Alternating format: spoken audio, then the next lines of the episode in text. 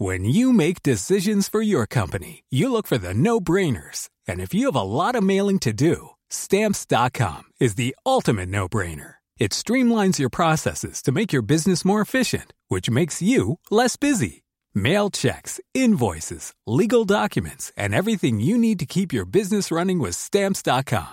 Seamlessly connect with every major marketplace and shopping cart. Schedule package pickups and see your cheapest and fastest shipping options from different carriers with rates up to 89% off USPS and UPS rates. And with the stamps.com mobile app, you can take care of mailing and shipping wherever you are. Make the same no-brainer decision as over 1 million other businesses with stamps.com. Sign up with code program for a 4-week trial plus free postage and a free digital scale. No long-term commitments or contracts. That's stamps.com.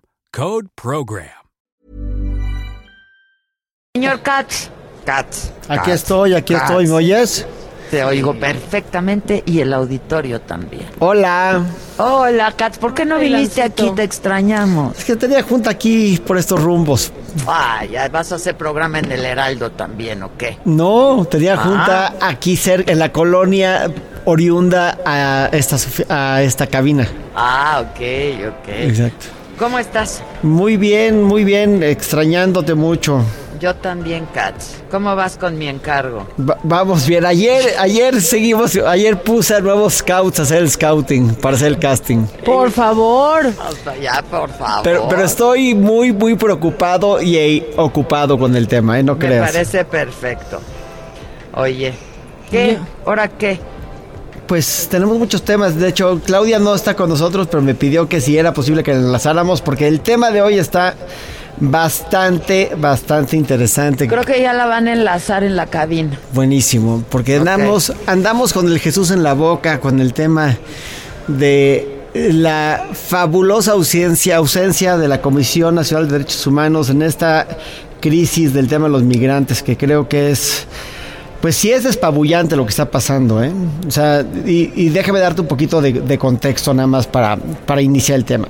Todos sabemos que la actual presidenta de la Comisión Nacional de Derechos Humanos llega de una forma muy cuestionada a la comisión.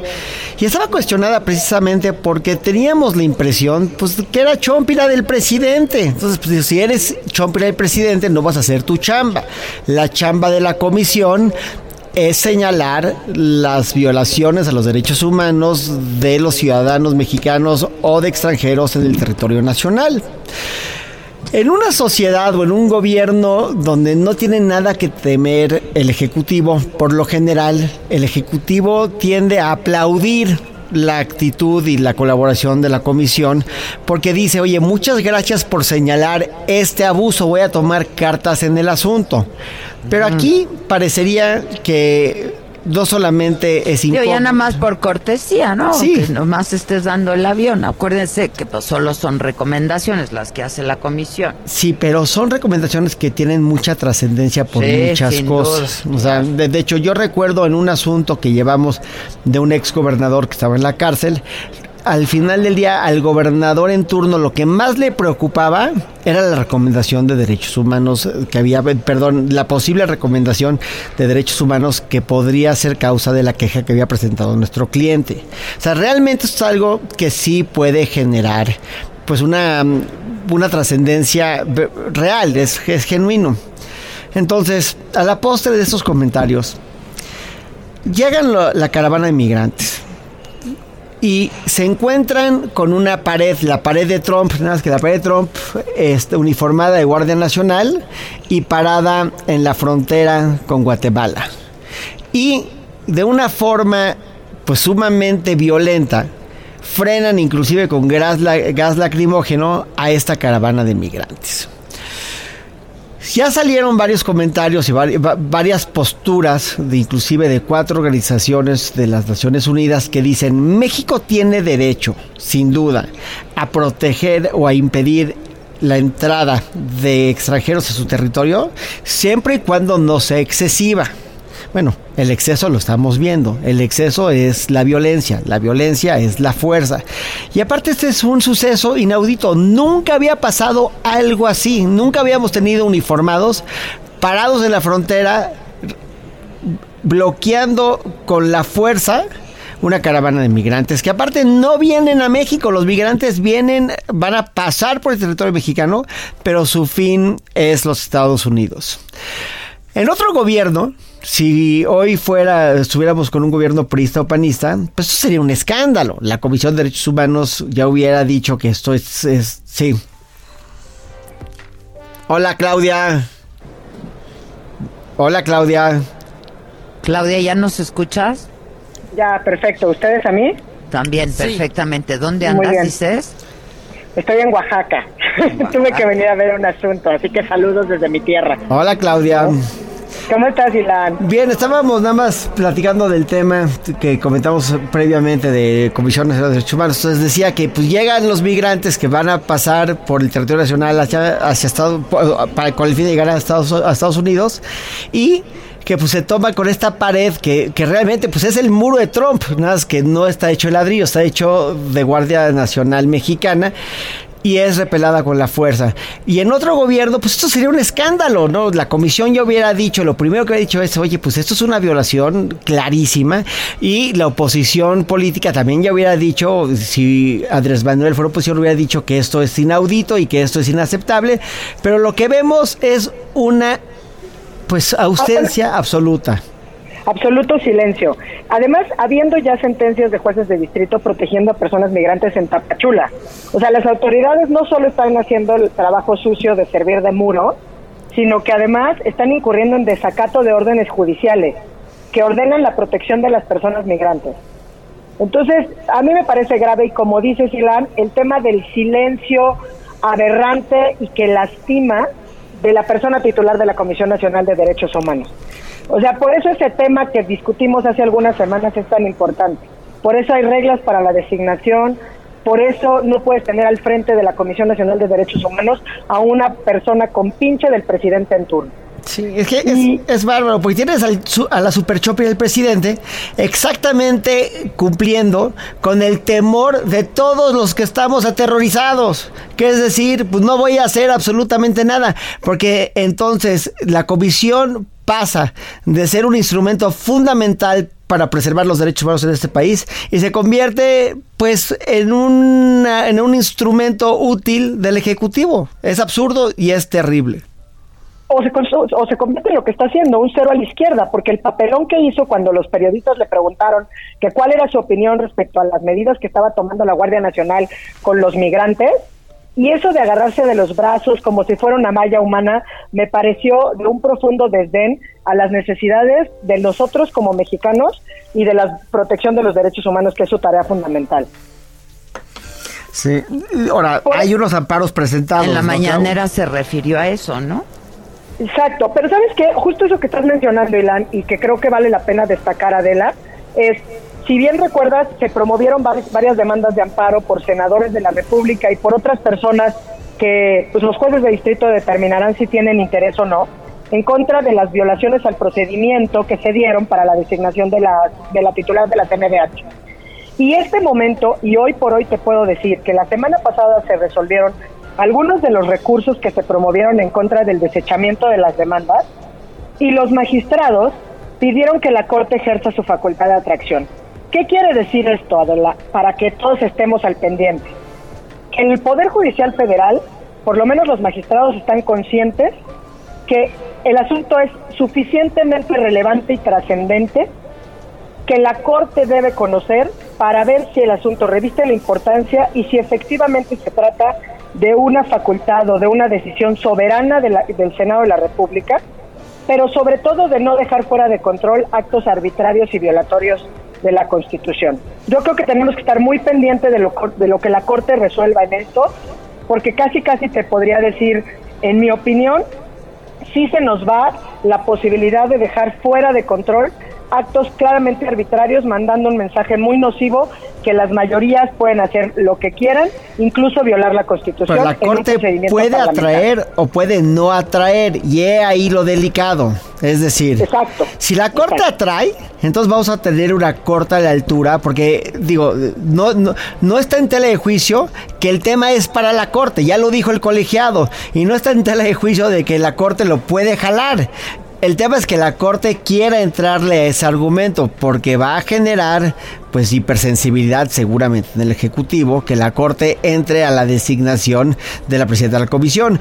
Porque lo que va a tener que decir la Corte es si el Senado puede hacer las cosas mal nada más porque es el Senado. Y ese es el fondo del asunto. Nadie está discutiendo si se hizo bien o se hizo mal. Está mal hecho. El problema... Eh, perdón, te escucho. perdón, Ilan, pero justamente lo que estás diciendo es súper importante.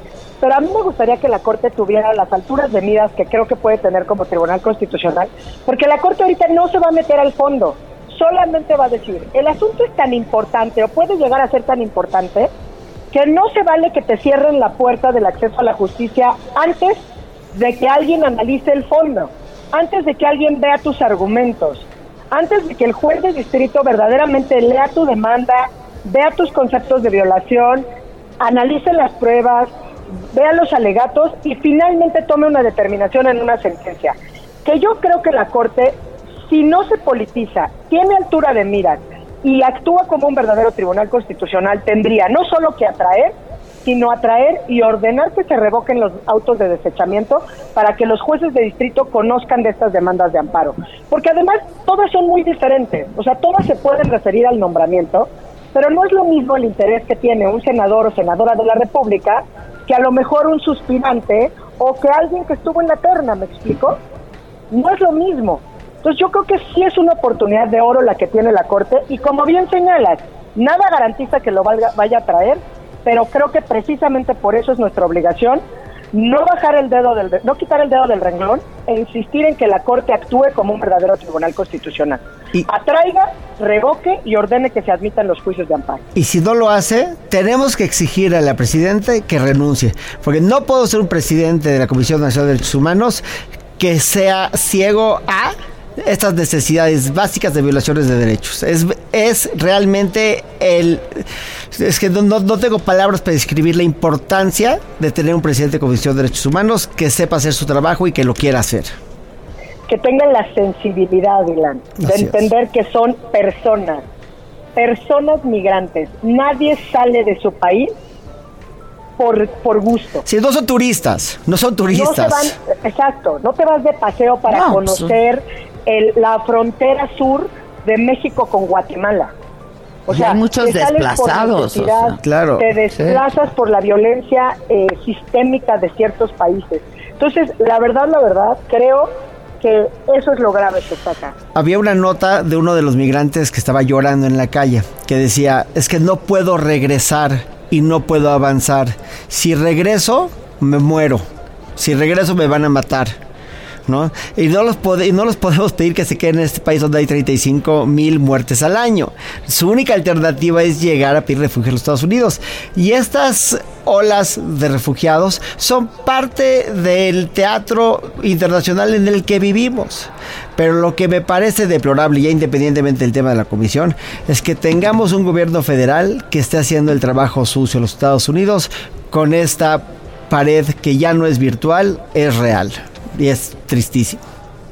Es tristísimo lo que está pasando, porque pensando, por ejemplo, en este tema de los migrantes, pero sobre todo aterrizándolo, vinculando con violaciones graves a derechos humanos, con la violencia que arrasa para nuestro país, con los últimos, por lo menos en los últimos dos sexenios que precedieron a este y el año que lleva este sexenio, donde la violencia no cesa, sino al contrario se exacerba, es lamentable que frente a la caminata por la verdad, la justicia y la paz, que es un movimiento sin filias ni fobias, un movimiento que lo único que busca precisamente es la verdad, la justicia, la reparación y las garantías de no repetición. Que AMLO aplaudió. que, que AMLO aplaudió y acompañó en el 2011.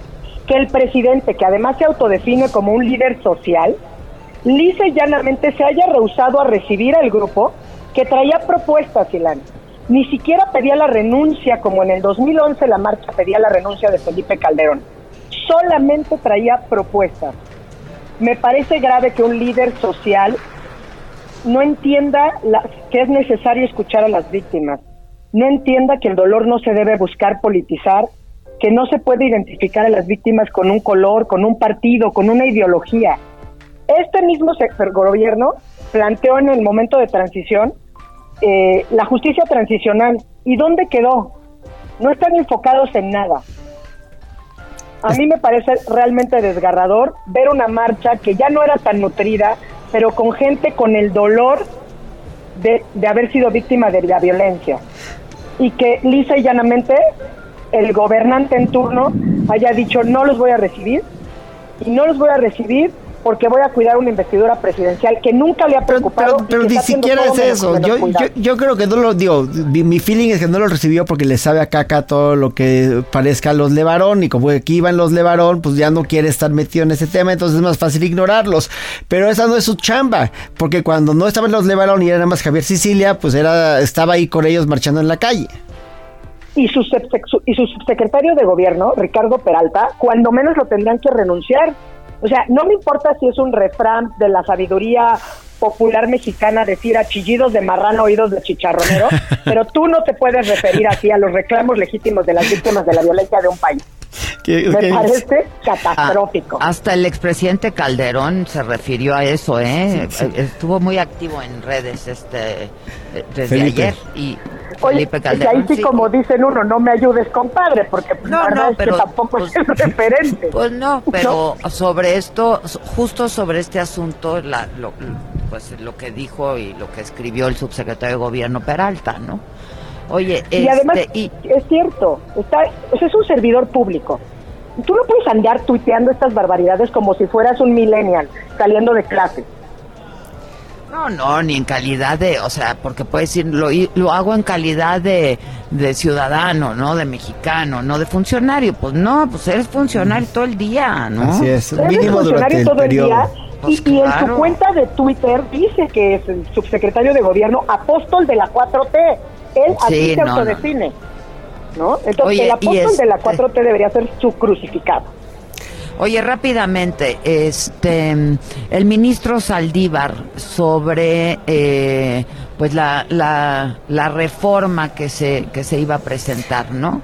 Pues sí, es, este, es cierto lo que dijo, sumamente pues, aplaudible. Tengo mis dudas porque es una nota periodística y no lo hemos visto en su cuenta de Twitter, de, o sea, simplemente es una nota. Pero, pero me parece la cosa más congruente que he escuchado en muchísimo tiempo que diga la... Pues parece que es una filtración, pero dicen que ya lo hizo llegar a Palacio Nacional, ¿no? Este, Exacto. Y, y yo consideraría que con independencia de la nota, es congruente con su postura, con sus posicionamientos, sí, yo también. con sus votos, o sea, a mí sí me hizo sentido. Exacto. ¿no? O sea, sí hace sentido. O sea, sí va con que estas medidas regresivas, autoritarias y violatorias de derechos humanos atentan contra cualquier paradigma que se haya ido construido, que haya ido él mismo construyendo a partir de sus votos desde que llegó a la Corte. Y, es pragmático, porque no solamente habla de principios con los cuales todos coincidimos, sino dice, oye, pero aparte, ¿cómo esperan que sustente la Corte esto, o sea, jurídicamente, cómo le vamos a dar la vuelta a estos argumentos que venimos repitiendo desde los últimos 40 años? Y B. ¿Y qué vamos a hacer con toda esta inversión que tenemos para el nuevo sistema que viene en camino? que ¿La mandamos de regreso? ¿Tiramos el sistema? O sea, que, no, es, no es práctico. No, primero es una locura. Segundo, ¿cómo le vamos a hacer? Me, me parece que es un respiro de aire fresco y me imagino que el fiscal general pues no ha de estar muy contento. Eso sí, pero todos vamos a estar contentos mientras más voces se sumen a evidenciar los atropellos propuestos en estas locuras de filtraciones que tuvimos en nuestras manos hace un par de semanas todas y todos. Y bravo Saldívar. Ojalá, ¿No? sí, sí. Y me sumo a eso, bravo Saldívar, porque sí, bravo Saldívar. no esperamos más que congruencia en un hombre que se ha mostrado siempre congruente con, con sus posicionamientos, sobre todo en defensa de los, pues, de los más necesitados, de los más vulnerables, de, los derechos humanos, de todas y de todos. Sí, la verdad que sí. Este, ojalá lo confirme, ¿no? En su cuenta personal. No sé, no, o de la corte. ¿eh? No, me suena a su estilo, pero bueno, el, sí, pues, conociéndolo no, me late que por ahí va, que lo vaya a hacer, pero sí creo que el hecho que se haya filtrado es suficiente y creo que este run run ya de estar bastante maduro en Palacio. Y eso, exacto, y eso también da tranquilidad a los demás, ¿no? Pues, pues, pues sí, a, pues, todos menos al fiscal general. Exacto, exacto. a todos menos al fiscal general, así es. Les mando un beso, nos vemos el próximo martes, ¿no? Así es, querida Adela. Ah, Un besote. creo. Besos. Adela, besos, bacán. Bye, besos. Besos a los Bye. Hey, it's Danny Pellegrino from Everything Iconic. Ready to upgrade your style game without blowing your budget? Check out Quince. They've got all the good stuff shirts and polos, activewear, and fine leather goods, all at 50 to 80% less than other high end brands. And the best part? They're all about safe, ethical, and responsible manufacturing. Get that luxury vibe without the luxury price tag. Hit up quince.com slash upgrade for free shipping and 365 day returns on your next order. That's quince.com slash upgrade.